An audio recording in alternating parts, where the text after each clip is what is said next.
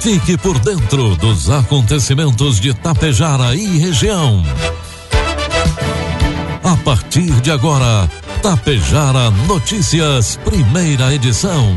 Um trabalho da equipe de jornalismo da Rádio Tapejara.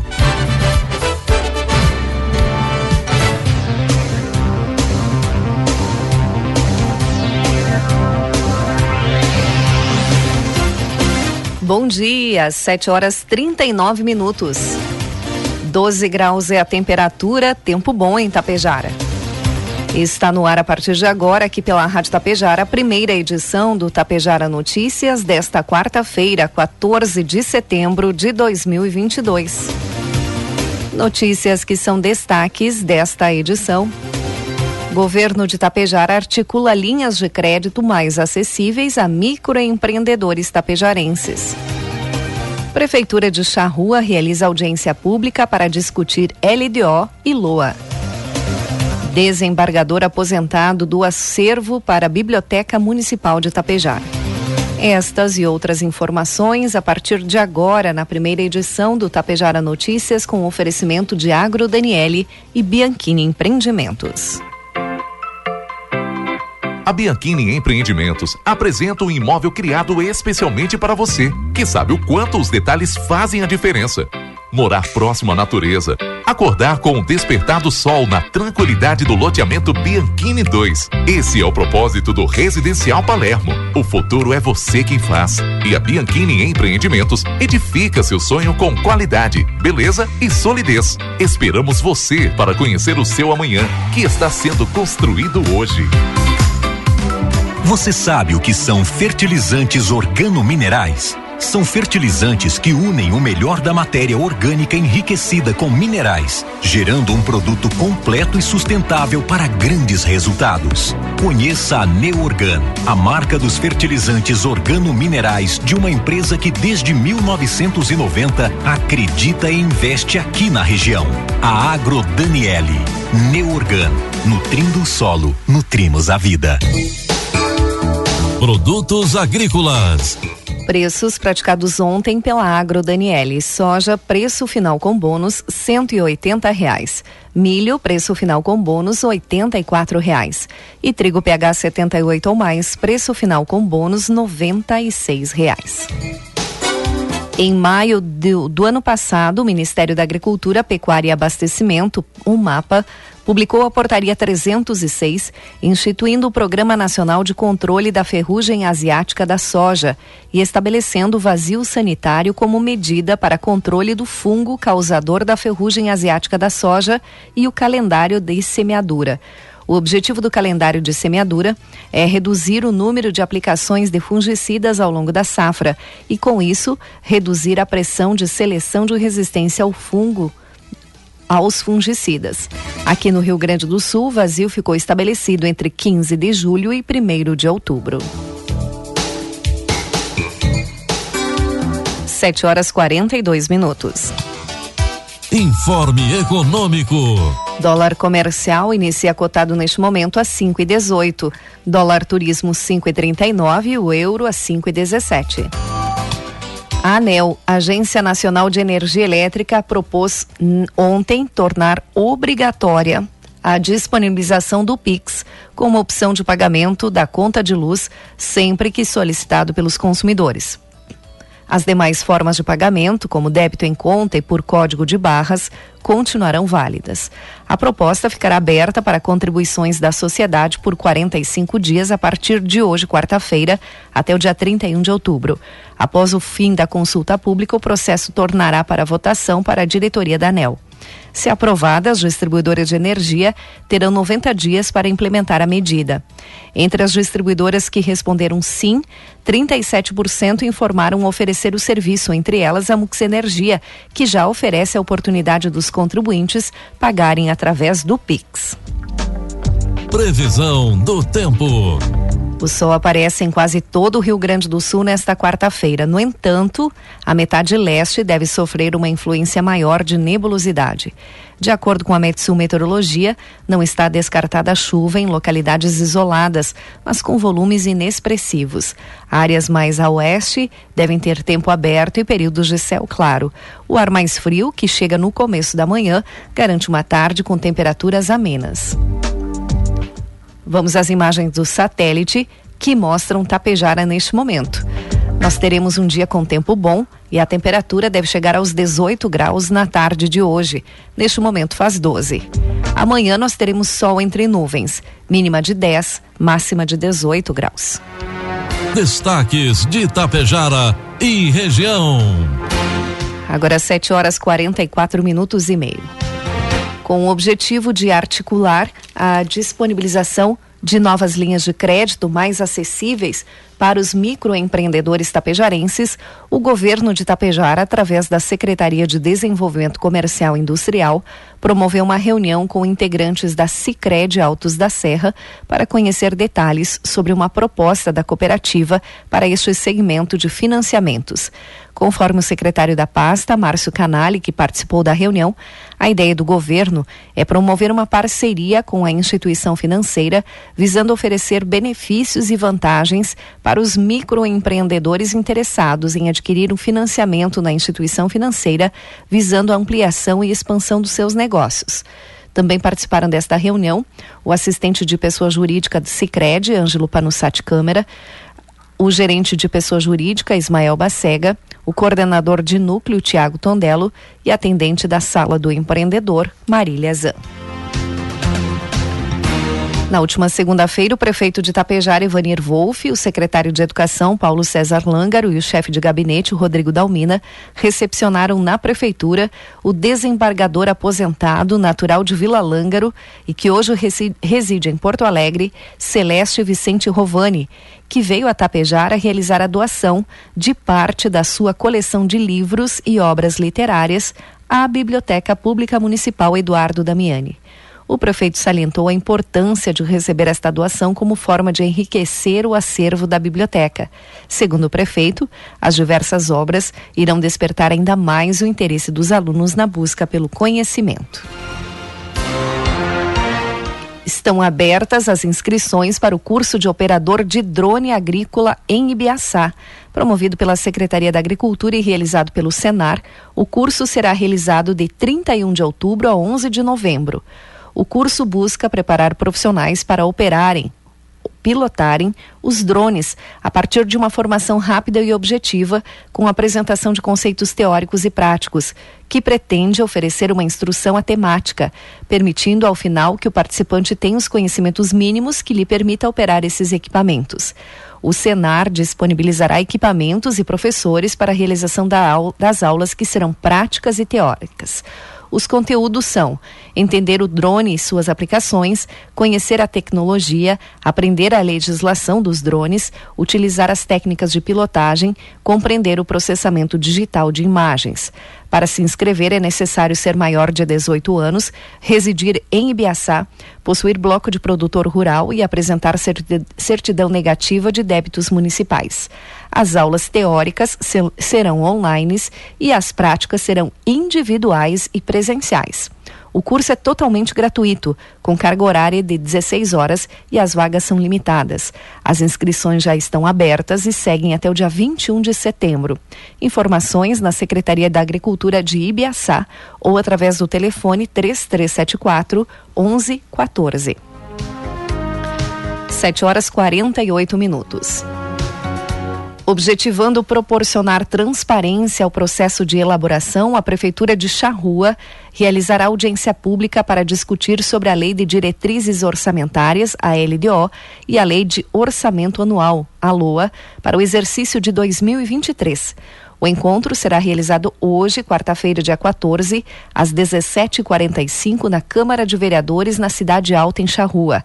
A LDO representa um instrumento de planejamento que estabelece as diretrizes, objetivos e metas da administração pública, visando a elaboração da proposta orçamentária para o próximo exercício. A lei determina um elo entre o Plano Plurianual e a Lei de Orçamento Anual, uma vez que reforça quais programas relacionados no Plano Plurianual terão prioridades na programação e execução orçamentária. Já a LOA é um instrumento de gestão, com ênfase nos aspectos financeiros e físicos compatíveis com LDO e PPA, e estima a receita e fixa as despesas para o período de um ano, visando o atingimento de objetivos pré-estabelecidos da política governamental. O cartório eleitoral de Tapejara estará disponibilizando aos eleitores colas gratuitas para o dia de votação nas eleições de 2022. De acordo com a chefe do cartório da centésima zona eleitoral de Tapejara, Marla Tonin, o material é gratuito e os eleitores podem passar no cartório e garantir a colinha para ir votar. Ela explica que são cinco candidatos: deputado federal, deputado estadual, senador, governador e presidente. Desse modo, são vários números diferentes e essa sequência a ser seguida.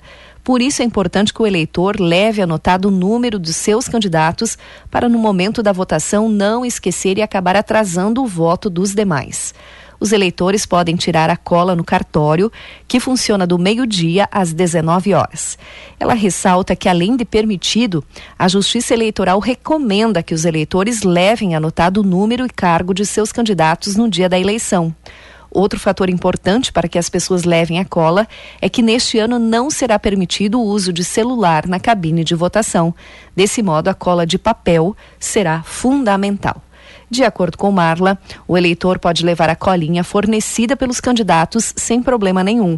O que não é permitido é distribuir material de campanha durante o dia da eleição.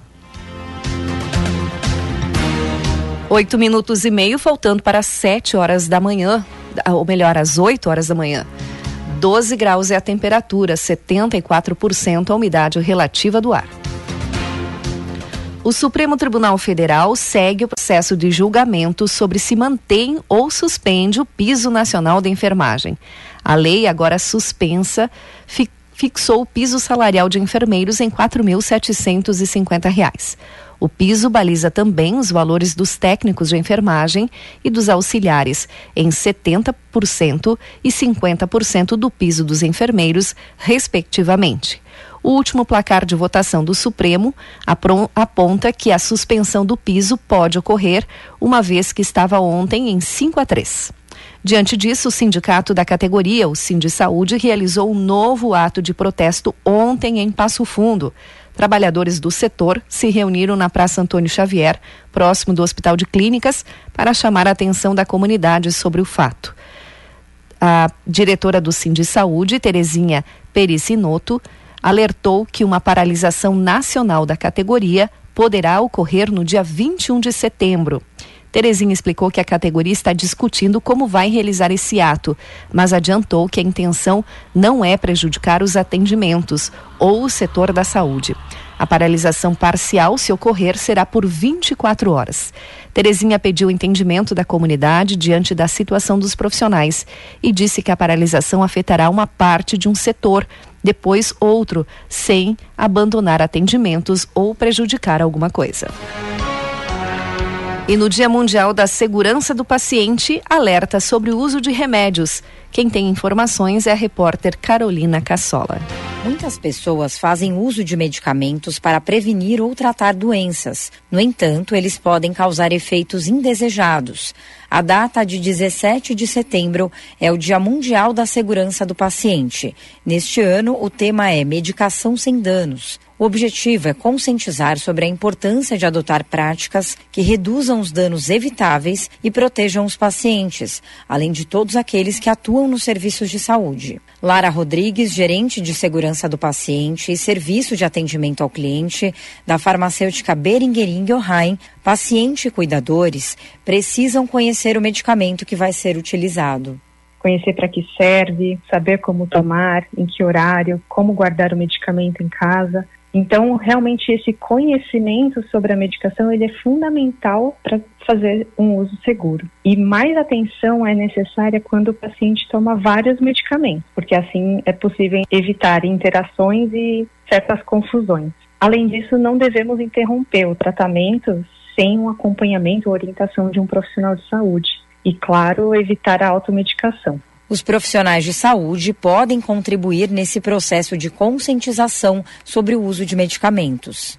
Desde a prescrição, preparo, dispensação, armazenamento até administração, porque assim é possível reduzir os danos chamados evitáveis. Os profissionais têm um papel bastante importante na orientação dos pacientes e cuidadores, por meio de mensagens claras e objetivas. E é fundamental que o trabalho multidisciplinar exista para evitar esses danos relacionados à medicação. A indústria farmacêutica também tem um papel importante nesse processo. No Brasil, os medicamentos são monitorados pelos fabricantes e pela Agência Nacional de Vigilância Sanitária, por meio das notificações de reações indesejadas. Todas essas notificações são analisadas e podem gerar medidas como alterações de bula. Para mais informações sobre o assunto, acesse os sites da Anvisa, gov.br/anvisa e da OMS who.int ou entre em contato pelo serviço de atendimento ao consumidor que consta na bula do medicamento. Agência Rádio Web, produção e reportagem, Carolina Cassola. Agora cinco minutos, faltando para as 8 horas da manhã. E ontem, terça-feira, a Polícia Civil, através da Delegacia de Davi Canabarro, com apoio das delegacias de Casca, Siríaco e Marau, além da DPPA de Passo Fundo e Brigada Militar, cumpriu sete mandados judiciais de busca e apreensão. Em continuidade das investigações de furtos à residência ocorridos recentemente em Davi Canabarro, onde houve a subtração de uma arma de fogo pertencente a um policial militar. Foram apreendidos R$ 13.894 em espécie, 55 folhas de cheque em nome de terceiros, dois relógios da marca Rolex, além de telefones celulares e outros objetos sem procedência. Ninguém foi preso na ação e as investigações seguem a cargo da DP local. Investigações da Polícia Civil indicam que armas utilizadas em um assalto a um carro forte em Guaíba, na região metropolitana de Porto Alegre, em dezembro do ano passado, foram sim adquiridas legalmente. O comprador seria um atirador desportivo que recebeu dinheiro da quadrilha apontada como responsável pelo ataque. Ele obteve um fuzil e três pistolas repassadas ao grupo. O homem, que seria morador de Getúlio Vargas, tinha registro de caçador, atirador e colecionador junto ao Exército, afirma o delegado João Paulo de Abreu. O indivíduo chegou a ser preso temporariamente em fevereiro, mas foi solto. Primeiramente, o homem ganhou dois mil reais pela compra do fuzil e de uma arma curta. Após, foi aliciado para que comprasse outras armas curtas, não tendo recebido nada para tal, tendo em vista que foi ameaçado de morte, diz o delegado. As armas curtas foram compradas e entregues em 2020 e ao longo de 2021, segundo a polícia. Já o fuzil foi comprado em agosto do ano passado. No entanto, a investigação acredita que houve uma tentativa anterior de compra do mesmo armamento por outro indivíduo um ano antes. Com a prisão do indivíduo, a polícia conseguiu chegar a outras quatro pessoas que tiveram as prisões temporárias decretadas. Eles foram indiciados por comércio ilegal de arma de fogo e organização criminosa. Três deles, dois homens e uma mulher, atuavam juntos sob comando do quarto preso na cooptação de Laranjas. Os alvos dos criminosos eram forçados a fazer a documentação necessária e a compra dos armamentos que seriam desviados. Segundo a Polícia Civil do Rio Grande do Sul, o Exército Brasileiro forneceu informações consideradas determinantes para a investigação, por meio do Serviço de Fiscalização de Produtos Controlados. E o Centro Estadual de Vigilância em Saúde do Rio Grande do Sul confirmou na segunda-feira, um total de 134 casos de varíola dos macacos. A primeira pessoa com o vírus foi identificada no estado no dia 12 de junho. 7 horas 58 minutos. Encerramos por aqui a primeira edição do Tapejara Notícias. Outras informações você acompanha durante a programação da Rádio Tapejara. Nas redes sociais você acompanha também informações de toda a nossa região.